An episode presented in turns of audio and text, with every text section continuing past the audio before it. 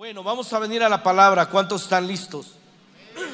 Vamos a tener un mensaje diferente al del primer servicio y vamos a tener un mensaje diferente del tercer servicio. Si Dios te bendice, te habla a través de este mensaje, yo quiero pedirte que vayas por alguien y regreses para el tercer servicio o por lo menos compartas el link, compartas el YouTube o el Facebook Live y, que sean bendecidos y que pueda la gente conocer que aquí hay una iglesia donde pueden ser bendecidos. El día de hoy el tema del mensaje es que tu fe no falte. Volta con alguien y dile que tu fe no falte. Dile, no la fe de Dios, no la fe de Jesús, pero tu fe. Dice Lucas capítulo 22, verso 31, dijo también el Señor, Simón, Simón, he aquí Satanás os ha pedido para zarandearos como a trigo, pero yo he rogado por ti que tu fe no falte. Y tú una vez vuelto confirma a tus hermanos. Él le dijo, Señor, dispuesto estoy a ir contigo, no solo a la cárcel, sino también a la muerte. Y él le dijo, a Pedro, te digo que el gallo no cantará hoy antes que tú niegues tres veces que me conoces. Y a ellos dijo, fíjate, parece que este versículo no tiene que, ver nada, pero con este vamos a terminar el mensaje. Y a ellos dijo, cuando los envié sin bolsa, sin alforja y sin calzado, les faltó algo, ellos dijeron nada. Muy bien, que Dios bendiga su palabra y vamos a entrar en el mensaje que tu fe no te falte. Número uno, Satanás pide permiso para zarandearnos porque Él sirve para los propósitos de Dios. Sabes, la gente de repente piensa que el, bien y el mal están en una lucha y que estamos viendo a ver quién gana, pero yo quiero que sepas de entrada que Satanás sirve para los propósitos de Dios, que Dios no está en una lucha contra el mal, que Dios tiene todo absolutamente controlado, que a Él no lo sorprende nada y que Dios utiliza todas las cosas para que nosotros seamos edificados en nuestra fe. ¿Cuántos lo creen en esta mañana? Dale un aplauso de gloria a nuestro Dios. Él tiene el control no están en una lucha contra el mal. Dios es más, es más que vencedor, Él es victorioso, Él no puede tener una lucha contra el mal, utiliza las cosas. Y nos dice que eh, Lucas 22, 31, dijo también el Señor, Simón, Simón, aquí Satanás te ha pedido para sanandearnos como a trigo. Entonces muchas veces son las decisiones las que tomamos en medio de la prueba y la tentación que permiten que nosotros estemos siendo zarandeados. Pero Satanás pide por ti y pide por mí porque quiere zarandearte. No levanten su mano, no se balconen, pero sinceramente, ¿cuántos se sienten zarandeados en este año? Muchísimos nos sentiríamos zarandeados, ¿verdad? Muchos dirían amén, amén. Claro que sí me siento zarandeado. En la escritura vamos a ver siempre cómo Satanás pide permiso, cómo Satanás va con Dios, como en el libro de Job, porque la Biblia dice que él anda como león rugiente buscando a quien devorar. Y hoy vamos a aprender qué es lo que está devorando, qué es lo que come Satanás, de qué vive, de qué se sustenta el maligno. Pero Él está buscando, Él anda viendo, anda viendo tu vida, anda viendo tus circunstancias, anda viendo tu familia, anda viendo lo que estás haciendo, porque quiere devorarte. En segundo lugar, Jesús repitió su nombre dos veces, ¿verdad? Para que Pedro supiera que lo conoce por nombre y le pusiera atención. Dijo también el Señor, Simón, Simón. Entonces muchas veces no prestamos atención cuando estamos en medio de la prueba. Por eso Dios nos advierte con mensajes como este y te repite tu nombre dos veces y te dice, escúchame, ponme atención, te dice el Señor, porque yo sí te conozco y te conozco por nombre. A veces pensamos que Dios está ajeno a nuestras vidas. Dios está en el cielo y ha de estar muy ocupado. Y Dios nos quiere recordar con este tipo de escrituras que Él nos conoce absolutamente en todos los aspectos por nombre y Él tiene absolutamente todo bajo control. Él te dice tu nombre, me dice mi nombre, Enrique, Enrique, yo tengo todo bajo control. El diablo ha pedido zarandearte, pero quiero que sepas que yo tengo todo bajo control. Dice Isaías 43.1, pero ahora, oh Jacob, escucha al Señor, quien te creó hoy Israel, el que te formó dice, no tengas miedo, porque he pagado tu rescate, te he llamado por nombre, eres mío. Así es que tú tienes que saber que le perteneces a Dios y conoce tu nombre. De hecho, la Biblia dice que aún conoce los cabellos que tienes en la cabeza. Y los tiene que contar diarios porque algunos dejaron varios en la almohada y otros en la regadera. Pero Él conoce absolutamente todo de ti. Vota con alguien y dile, Él te conoce a ti. Entonces a veces pensamos que Dios es ajeno a nuestras vidas y nos preguntamos, ah, sí, me conoce, pero ¿dónde estaba Dios? ¿Dónde estaba Dios cuando fui violada? ¿Dónde estaba Dios cuando perdí ese familiar? ¿Dónde estaba Dios cuando me robaron? ¿Y dónde estaba Dios con esta situación o aquella que pasó? Yo quiero compartirte un video, si lo tenemos por ahí listo. Es un video de Carlos Olmos y la familia Olmos que está en la iglesia, en lugar de su presencia, que a mí me impactó mucho, pero a la vez me enseñó bastante. Entonces, corre video. Te amo, hermanita, te amo, hermanita, te amo, hermanita, te amo, hermanita. Y Manu. Manu, bebé. Nuestra familia está compuesta por Daniela, nuestra hija mayor que tiene 20 años, va a cumplir 20 años, eh, Manuela que hoy en día tiene 14, Diana y yo. Y tenemos un perro que se llama Tairón. Eh, Daniela tenía 5 años cuando empezó a pedirnos una hermanita o un hermanito. Daniela insistió tanto que Diana accedió a tenerlo y la encargamos. Pero cuando tenía 7 meses eh, no aguantó más dentro del vientre de Diana y se nos vino. Cuando Diana está en el trabajo de parto, eh, termina el trabajo de parto, nos llaman y nos dicen, eh, su hija no, no oxigenó, su hija no respiró.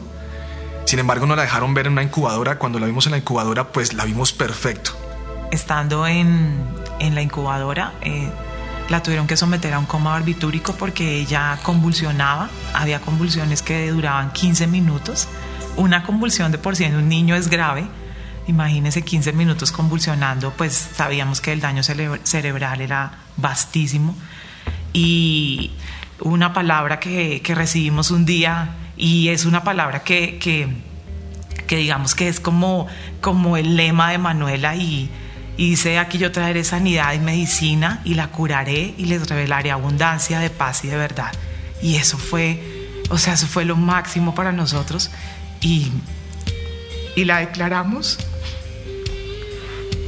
Y Manu empezó a, a, a sanar poco a poco y, y empezamos como, fue como el aliciente en medio de esos 40 días tan duros, tan duros que llevábamos y, y empezamos a creer, empezamos a creer que, que algo bueno venía sin, sin ni siquiera dimensionar lo que iba a pasar más adelante. El primer eh, neuropediatra nos dijo que Manuela era un vegetal, iba a ser un vegetal, que no iba a caminar, no iba a hablar, no iba a reír, iba a estar postrada en cama. Y, y Diana empezó a pedirle a Dios cosas muy pequeñas pero puntuales. Por ejemplo, una que le pidió es, Señor, yo quiero que Manuela sonría. Y, ese mismo día Dios permitió que Manuela sonriera. Y empezamos a ver, en medio de lo difícil, empezamos a ver como ciertos brotes de respuestas de Dios a nuestras oraciones. Yo creo que Manuela me expresa su amor de muchas maneras. Eh, yo la veo sonreír, yo la veo gritar, pero tal vez lo que, lo que yo más anhelaría es que me dijera, papi, te amo. Pero he aprendido algo y es que aunque a veces no me lo diga, yo la amo. Yo la amo como es. Yo, yo amo a Manuela porque, porque es una bebé. Y hoy anhelaría esperarla en la ruta, que llegara al colegio y estar afuera esperándola. Quisiera que me dieran quejas en el colegio. Quisiera que me dijeran, oiga, su hija no me la soporto, su hija es muy cansona. Yo quisiera que mi hija se parara, que cogiera una pandereta, que le gritara Dios te amo. Pero todo eso se he tenido que llevar a Dios y decirle a Dios, yo muero a eso porque tal vez el mismo Jesús murió a eso por mí. Hubo un momento crucial en nuestra vida donde Manuela empezó a crecer y los pañales ya no le quedaban buenos. Eh, le poníamos etapa 6, que es el más grande, y no le quedaba bueno. A ella se le salía el chichi a veces. Y una vez que fue muy duro para nosotros porque la llevamos a la iglesia, y saliendo de la iglesia en el lobby se le salió el chichi. Y ya los pañales no le aguantaban, y nosotros le dijimos a Dios, no la vamos a volver a llevar a la iglesia. Y nos llamó un familiar a decirnos, ustedes no saben lo que yo acabo de ver. Acabo de ver los pañales Tena, ese que ustedes estaban buscando. Y suena ridículo. o sea, que uno, que uno le diga a Dios gracias por unos pañales, pero, pero cuando tú sabes que, tu vida depende de un bendito pañal para llevar a tu hija a la iglesia, y Dios sale como con un chiste de, te voy a hacer el pañal que tú estás buscando, nosotros entendimos que, que Dios es capaz de mover toda la industria por sus hijos. Dios ha dicho, sí, yo sé lo duro que es, yo sé lo difícil, los entiendo, entonces voy a condicionar todas las cosas para que ustedes en medio de la prueba, en medio de cada situación tan, tan difícil, estén bien. Y muchas veces nos preguntamos cuál sería el propósito en su vida, porque Mariela no camina, pues no estudia, pero nos dimos cuenta que cuando ella va a la iglesia, ella sabe que va para la iglesia, su propósito de vida es la iglesia como tal. En las mañanas los domingos le decimos, Manu, vas para la iglesia y ella se emociona de tal manera que, que parece que entendiera hacia dónde va. Si alguien me dijera, ¿cambiaría su vida hoy? O sea, ¿cambiaría su desierto? ¿Intercambiemos desiertos? Yo diría que no, porque este desierto nos permitió conocer el corazón de Dios. Mi Dios es el ser más importante en mi vida, es el que, el que me llena de amor para, para darle amor a mis hijas, a mi familia, a mi esposo es, es tan especial y me ama tanto que me dio una hija especial. Porque creo que, que yo me siento privilegiada siendo la mamá de Manu. Dios muchas veces me ha dicho, estos niños no nacen en cualquier familia. Me siento una mamá honrada de saber que, hay alguien tan especial y que Él me la entregó para cuidarla. Entonces eso, eso para mí me hace sentir que soy tan importante para Él que me encomendó algo que, que solamente algunas pocas personas podemos hacer. Pero le doy gracias a Dios por eso, porque sin Manuela esta familia no sería lo que somos hoy en día.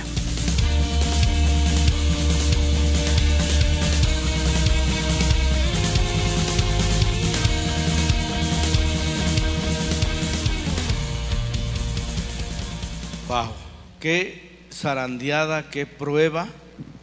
Y tener la madurez para decir, no cambiaría mi desierto. Y es más, me siento honrada de que Dios me permitiera pasar por tal prueba. La idea es que el día de hoy podamos salir nosotros entendiendo, porque de repente nos, nos preguntamos, ¿y dónde, dónde estaba Dios cuando estaba naciendo esa niña?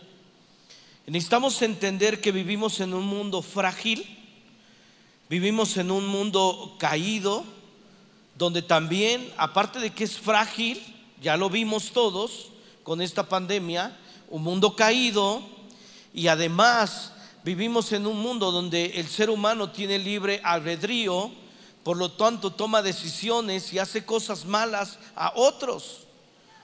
Pero la situación es que Dios nos, nos hace entender como punto 3 que cuando la zarandeada llegue, Jesús estará con nosotros orando para que nuestra fe no falte y podamos demostrar a Dios que lo amamos en las buenas y en las malas, que lo amamos en todo momento. ¿Cuántos de aquí pueden decir, yo voy a amar a Dios en todo momento, no importa lo que pase, yo quiero seguir a Jesucristo? Si es así, dale un aplauso de gloria a nuestro Dios.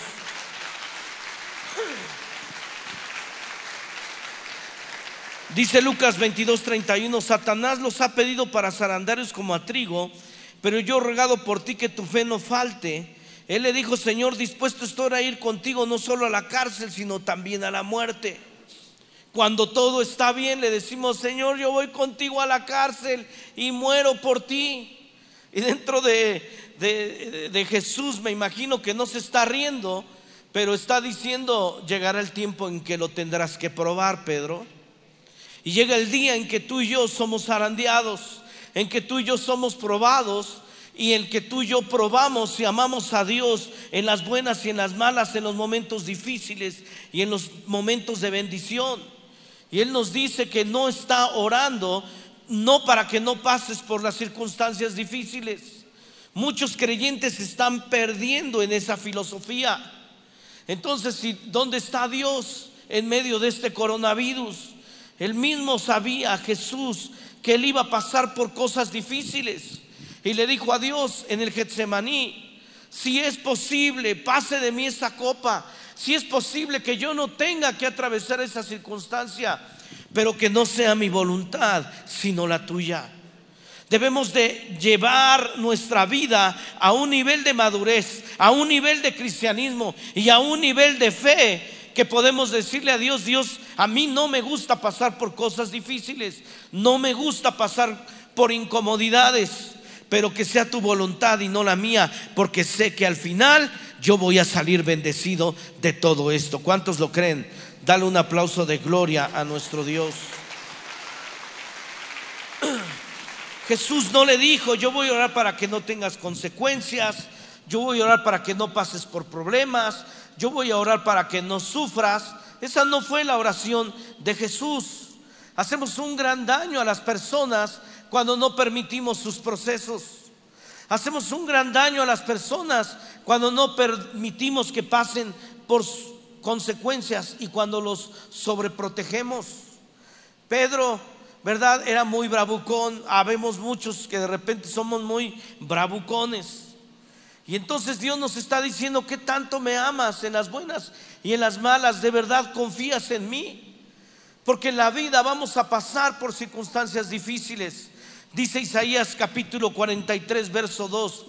Cuando pases por aguas profundas, yo estaré contigo. Cuando pases por ríos de dificultad, no te ahogarás. Cuando pases por el fuego de la opresión, no te quemarás. Las llamas no te consumirán, pues yo soy el Señor tu Dios, el Santo de Israel, tu Salvador. Yo di a Egipto como rescate por tu libertad. En tu lugar di a Etiopía y a Seba. Entregué a otros a cambio de ti. Cambié la vida de ellos por la tuya porque eres muy precioso para mí recibes honra y yo te amo. No tengas miedo, te dice el Señor, porque yo estoy contigo. ¿Cuántos saben que el Señor está con nosotros en medio del dolor y en medio de la dificultad? No tengas una confusión filosófica. Dios está en su trono, Dios tiene todo bajo control y Él te dice, yo voy a orar para que te mantengas en la fe en medio del dolor, en medio del abuso, en medio de los que nos abandonan, en medio de los que nos tranzan, en medio aún de los que nos juzgan y nos rotulan, en medio de la tristeza, en medio del divorcio, en medio del revés económico, en medio del cáncer, en medio del abandono de los padres. Porque es que Dios no lo evitó si Él pudo haber tenido una muestra de poder y hacer que las cosas no cambien. Porque muchas veces, muchas, muchas, muchas veces los tropiezos, pasar por la dificultad es lo que nos va a hacer entrar en las manos de la bendición que viene de parte de Dios. La misma mujer está Joyce Mayer, que todos hemos oído de ella. Imagínate, ella cuenta que por lo menos más de 200 veces fue violada por su propio padre, muchas veces más por su abuelo y primos. Y ella dice, el día de hoy, si me dijeran, tendrás que pasar por las mismas cosas para poder ser de bendición a otros. Ella dice, lo haría porque yo sé que mi vida tiene un propósito y tiene un sentido. Y esta mujer la vemos llena estadios. Y cuando la vemos decimos, ay, como me gustaría el ministerio de Joyce Mayer. Pero te gustaría pasar por la prueba y por la zarandera de Joyce Mayer. Esa es la pregunta. Nosotros pasamos por circunstancias y por cosas.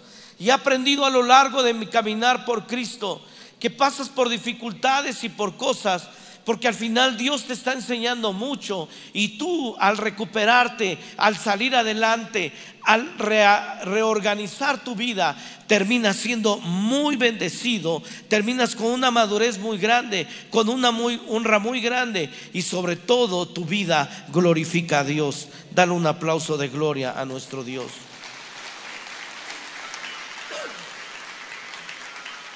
Punto número cuatro, por eso hoy te digo lo más importante. Cristo sabía que lo que no tenía que faltar era la fe de Pedro.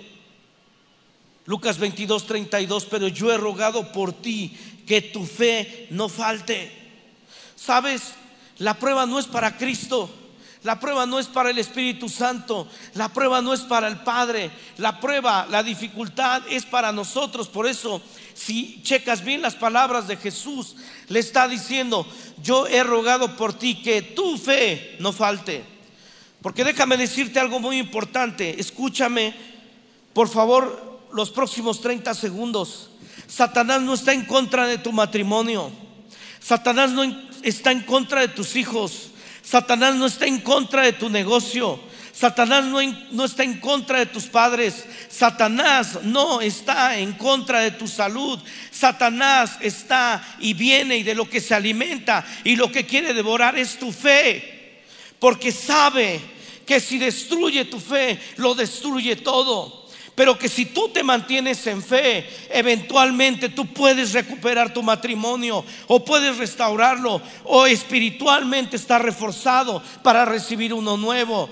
Porque Satanás sabe que si tu fe no falta y tú tienes una dificultad con tus hijos, eso se va a restaurar. Satanás sabe que puedes perder el negocio, pero que si tú tienes la fe y si no te destruyes en tu fe, eventualmente tú vas a ser prosperado mucho más que antes porque la fe que tienes es sólida y te ha faltado y el diablo no la robó, porque eso ya sería demasiado para mi gusto. ¿Cuántos reciben un aplauso de gloria a nuestro Dios de Dan? Porque esto es una gran revelación, hermano, hermana. Muchos el problema es que se decaen en la fe. Muchos creyentes en el día de hoy han perdido la salud o han perdido las finanzas y Dios está desde el cielo mirando. Yo no estoy en crisis. El problema no es perder la salud. El problema no es perder las finanzas. El problema no es el matrimonio, es la fe. Porque eventualmente podemos recuperar cosas mucho más grandes y mucho más gloriosas si nos mantenemos en la fe. Sabes, nosotros como, como familia, mi esposa y yo, en esta época hemos pasado por situaciones difíciles, pasamos por pruebas muy duras. De hecho, perdimos, pasamos por dos abortos. Y en una de esas Dios me preguntaba, ¿te sientes muy zarandeado?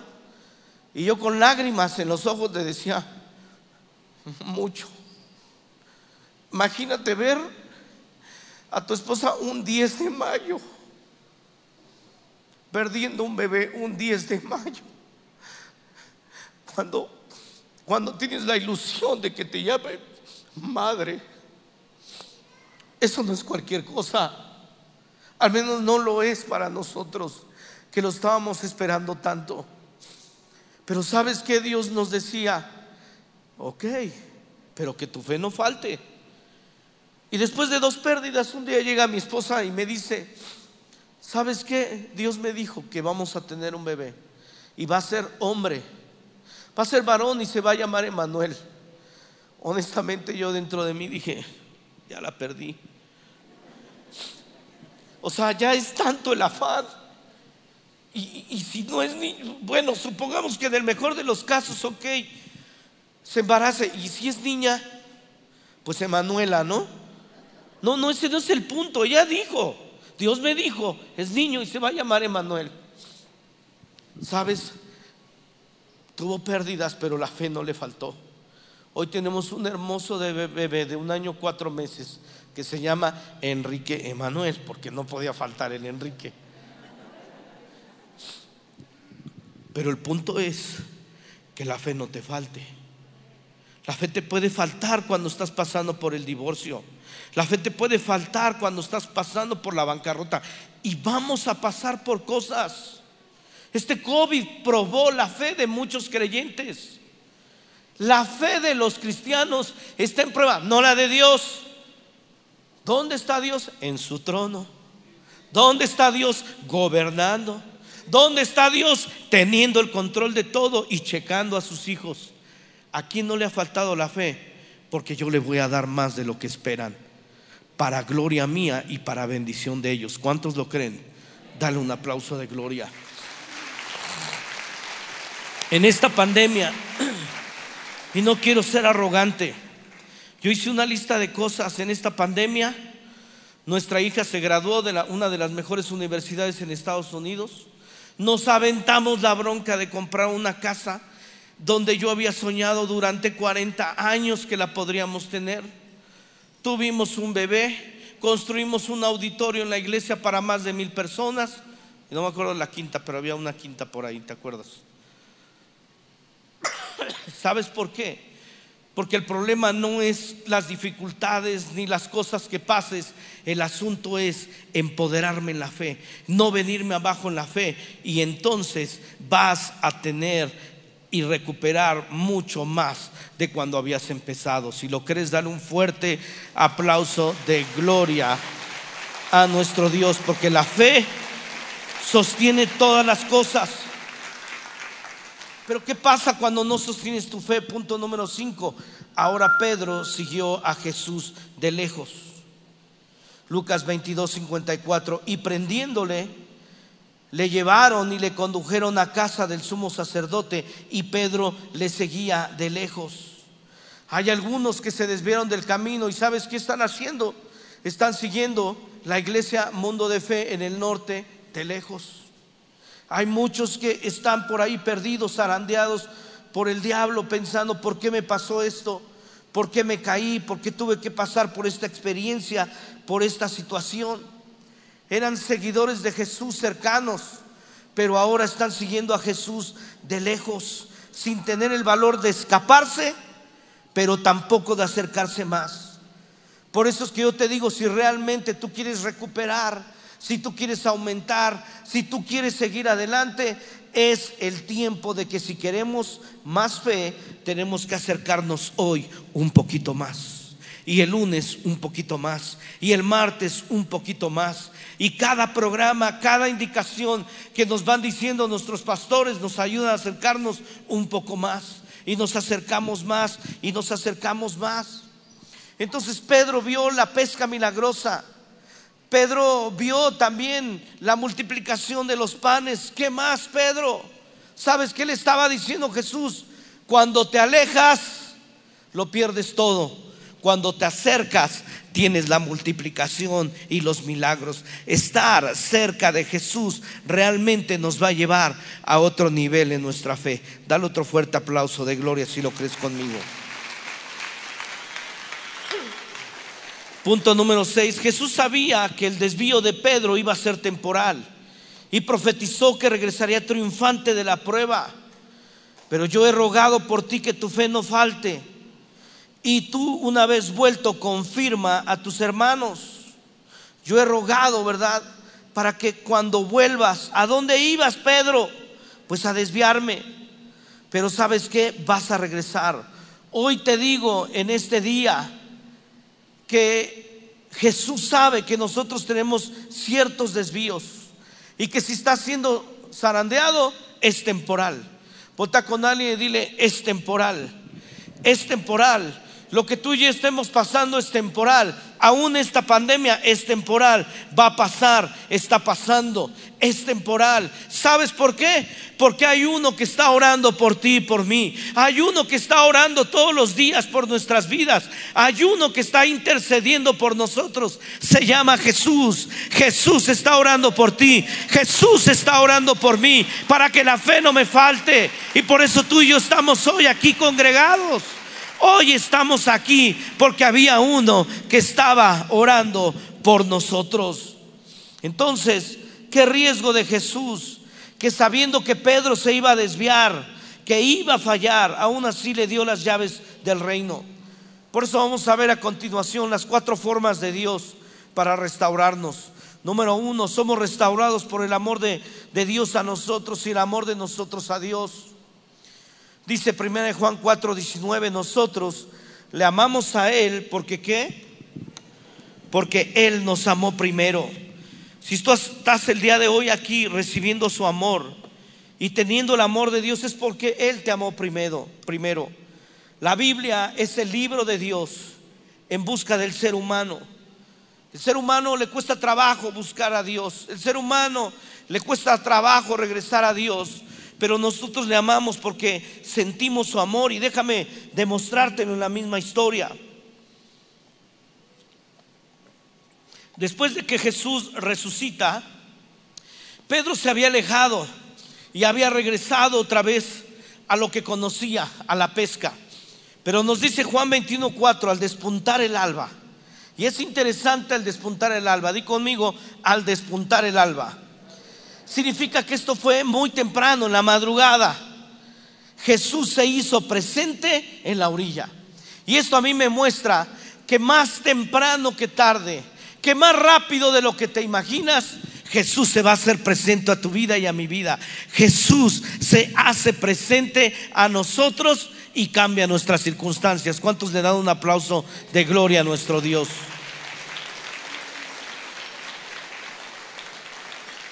Luego, luego, vamos a regresar a ese punto después, al final. Los discípulos no se dieron cuenta de que era. Es el Señor, dijo a Pedro, el discípulo a quien Jesús amaba, o sea, Juan.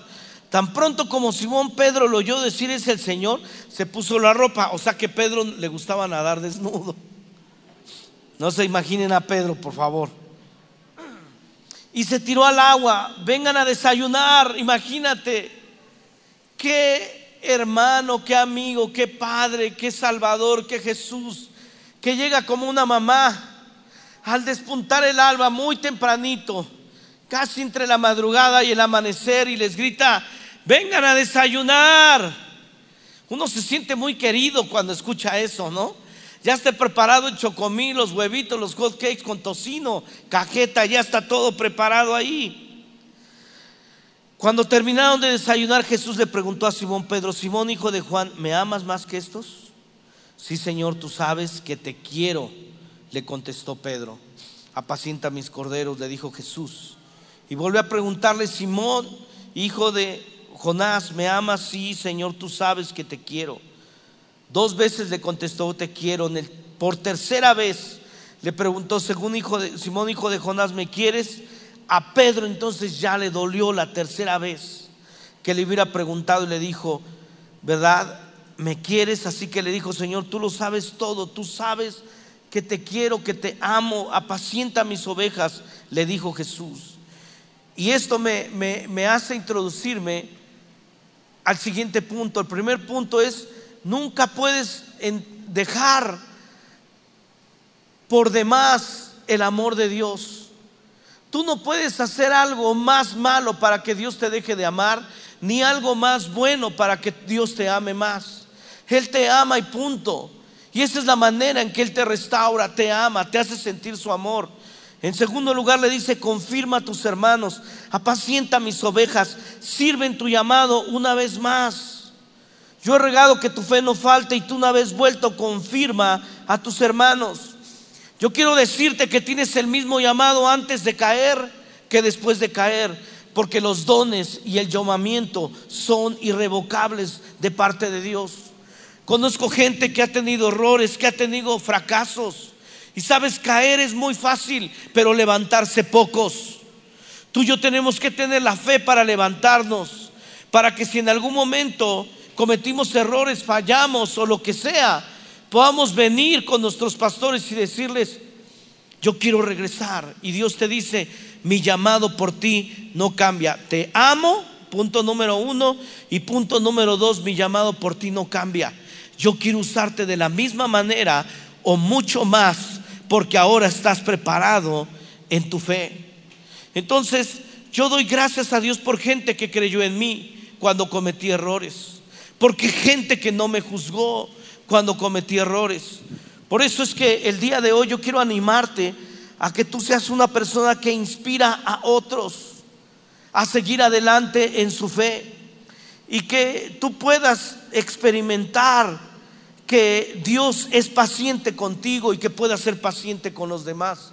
A veces no somos pacientes con las demás personas.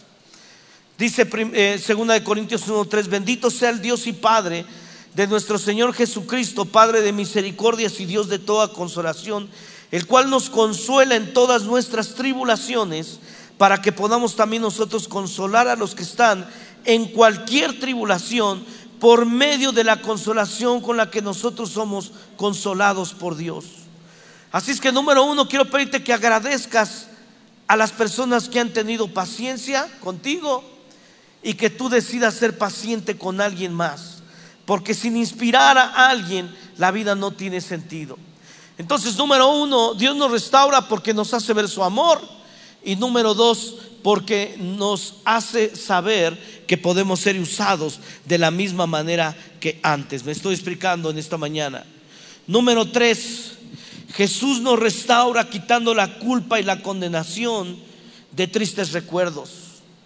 Dice Juan 21:4, al despuntar el alba, Jesús se hizo presente en la orilla. Escúchame.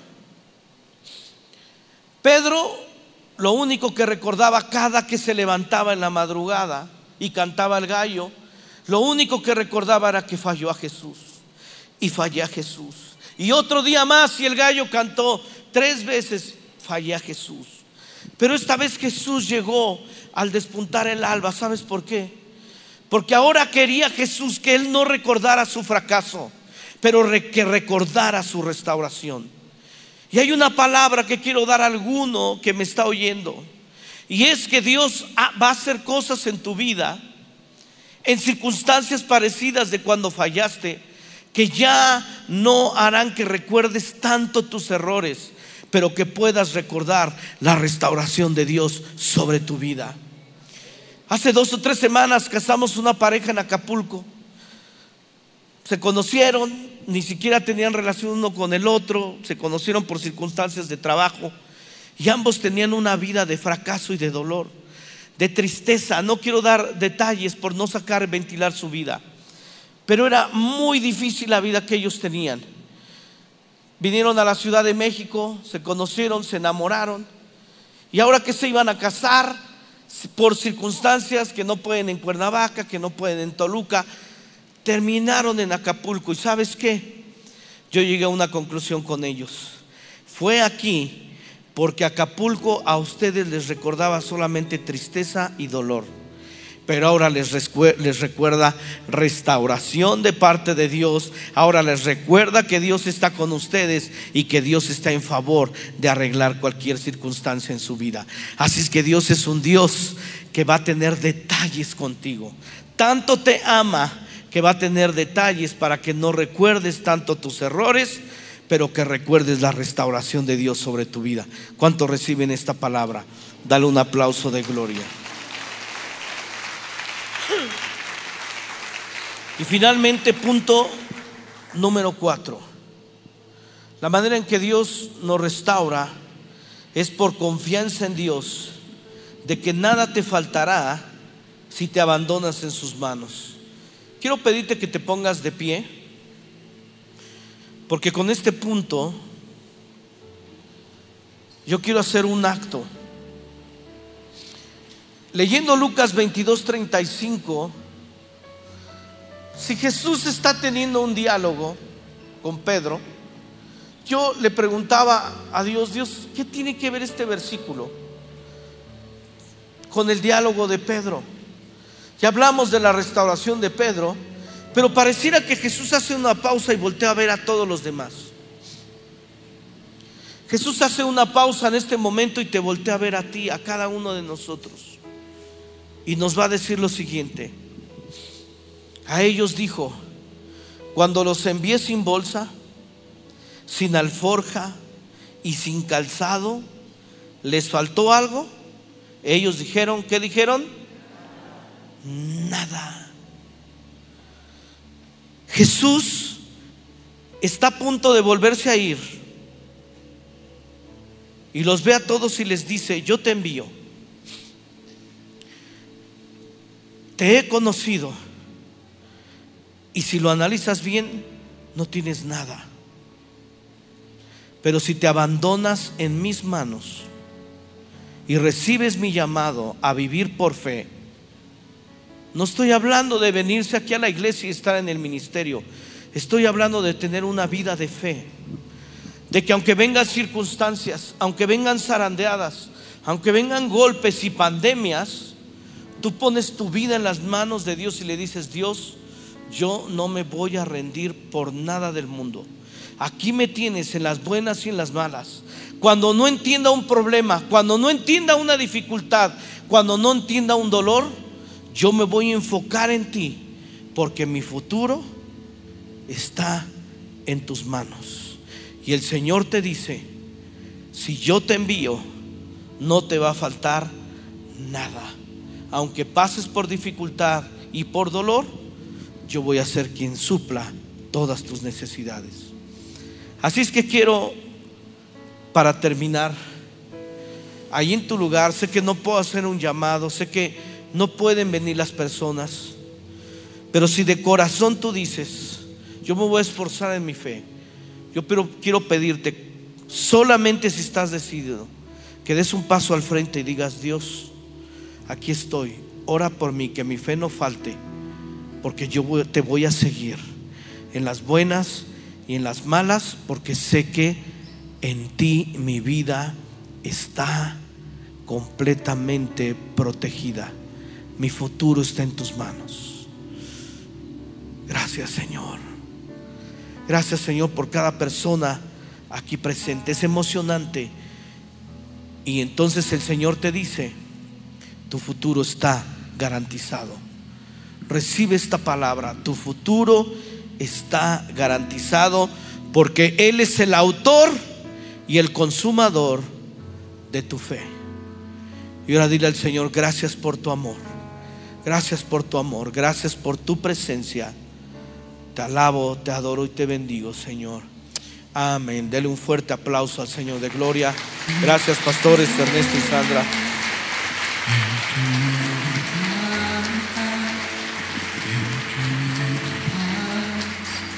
y me da seguridad. Es tu amor que me sostiene. Amén, Señor. Le tus ojos, hermano. Escucha este canto. El que me da paz, me da seguridad de lo que vendrá. Díselo al Señor como una oración. Tienes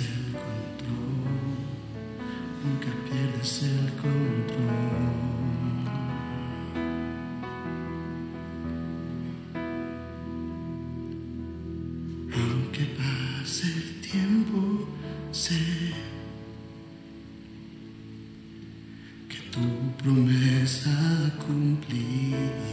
Sí, Señor.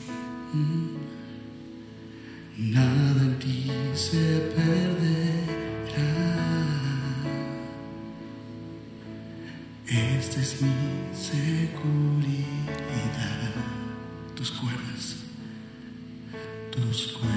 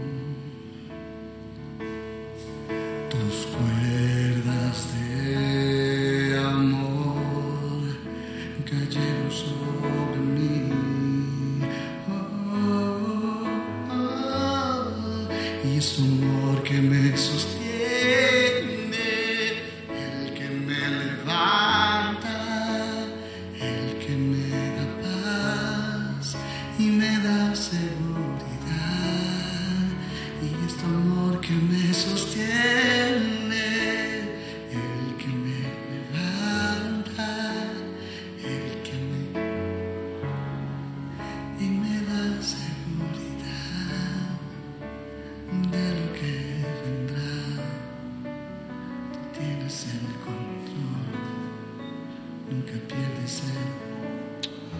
Sí, Señor. Y si tú esta mañana has dado un paso adelante, puedes hacer de este canto una realidad. Señor, tú siempre tienes el control. Señor, hoy aprendo y entiendo que tú deseas que sea mi fe la que no falte. Porque tú sigues siendo Dios, porque tú estás mirando mi vida y yo puedo avanzar hacia adelante. Y tal vez tú has pasado momentos difíciles o estás pasando tiempos difíciles, pero hoy recibe esta palabra y que sea Él el que hable a tu corazón y que tú le puedas decir al Señor, Padre, en ti pongo mi confianza. Señor, mi fe está puesta en ti en toda circunstancia. Yo sigo adelante porque yo voy a ver tu gloria, porque no me has dejado y no me dejarás, Padre. En el nombre de Jesús, amén y amén. Gloria al Señor. Muy bien, iglesia. Ese aplauso al Señor, dándole gracias por su presencia, por su palabra en nuestros corazones, por lo que Él nos permite hacer y lo, por lo que Él nos permite ver, ¿verdad? Puedes tomar tu lugar.